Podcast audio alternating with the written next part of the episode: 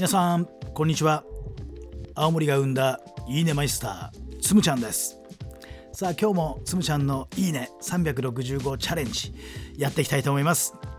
えー、今日はですねちょっと趣向を凝らしましてね映画ゴールデンカムイのお話をしたいなと思っております、えー、皆さんはもうゴールデンカムイは見たでしょうかね？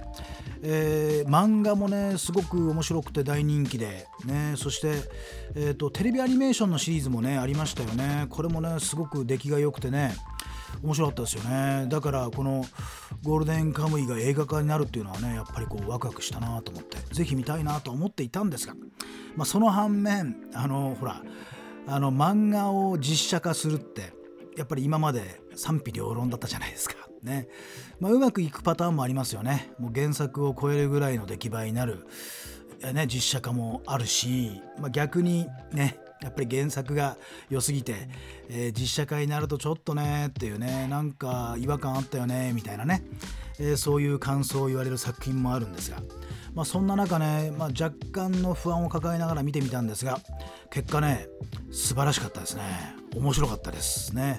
あっという間の2時間でした、まあ、非常にこう原作に忠実に、ね、描かれていました。でそれからキャラもねやっぱりこう丁寧にね原作通りっていう感じでしたね。だから全く違和感なく2時間ね見れたんじゃないかなと思います。だから面白かったなと思います、まあ、特にねやっぱりあの主役の杉本がいいよね。いやこの杉本がねあの毎回毎回ほら絶対絶命のピンチになるわけですよ。でピンチになるとね必ずね彼がね言う言葉があるわけ。でそれは何かというとね俺は不死身の杉本だ！ねこのフレーズなんですよ。不死身の杉本。ね自ら自分のことを不死身の杉本と呼んでいる。ねその一言でね実はねマインドセットが変わるわけ。で展開がそこから一気にね形勢逆転していくわけですよ。もうこれが面白いなと思うわけですよ。ねまあ、メンタル的に言うとこれセルフトークって言いますよね。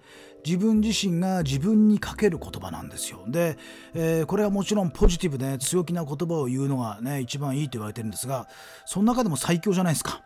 俺は不死身の杉本だって叫ぶね。これはねだからすごくね勉強になりましたね。いいね。ね。こんなフレーズがあればやっぱりなんか自分がねうまくいかない時にね一気にねこう形勢逆転するね、えー、気持ちをね変える切り替える言葉になっていくんじゃないかなっていうことになります。そういう意味でもね面白い映画でした。ね、えー、だから今日はですねこの不死身の杉本に言いたいと思います。ね。不死身の杉本いいね！ね。セルフトークって素敵だよね。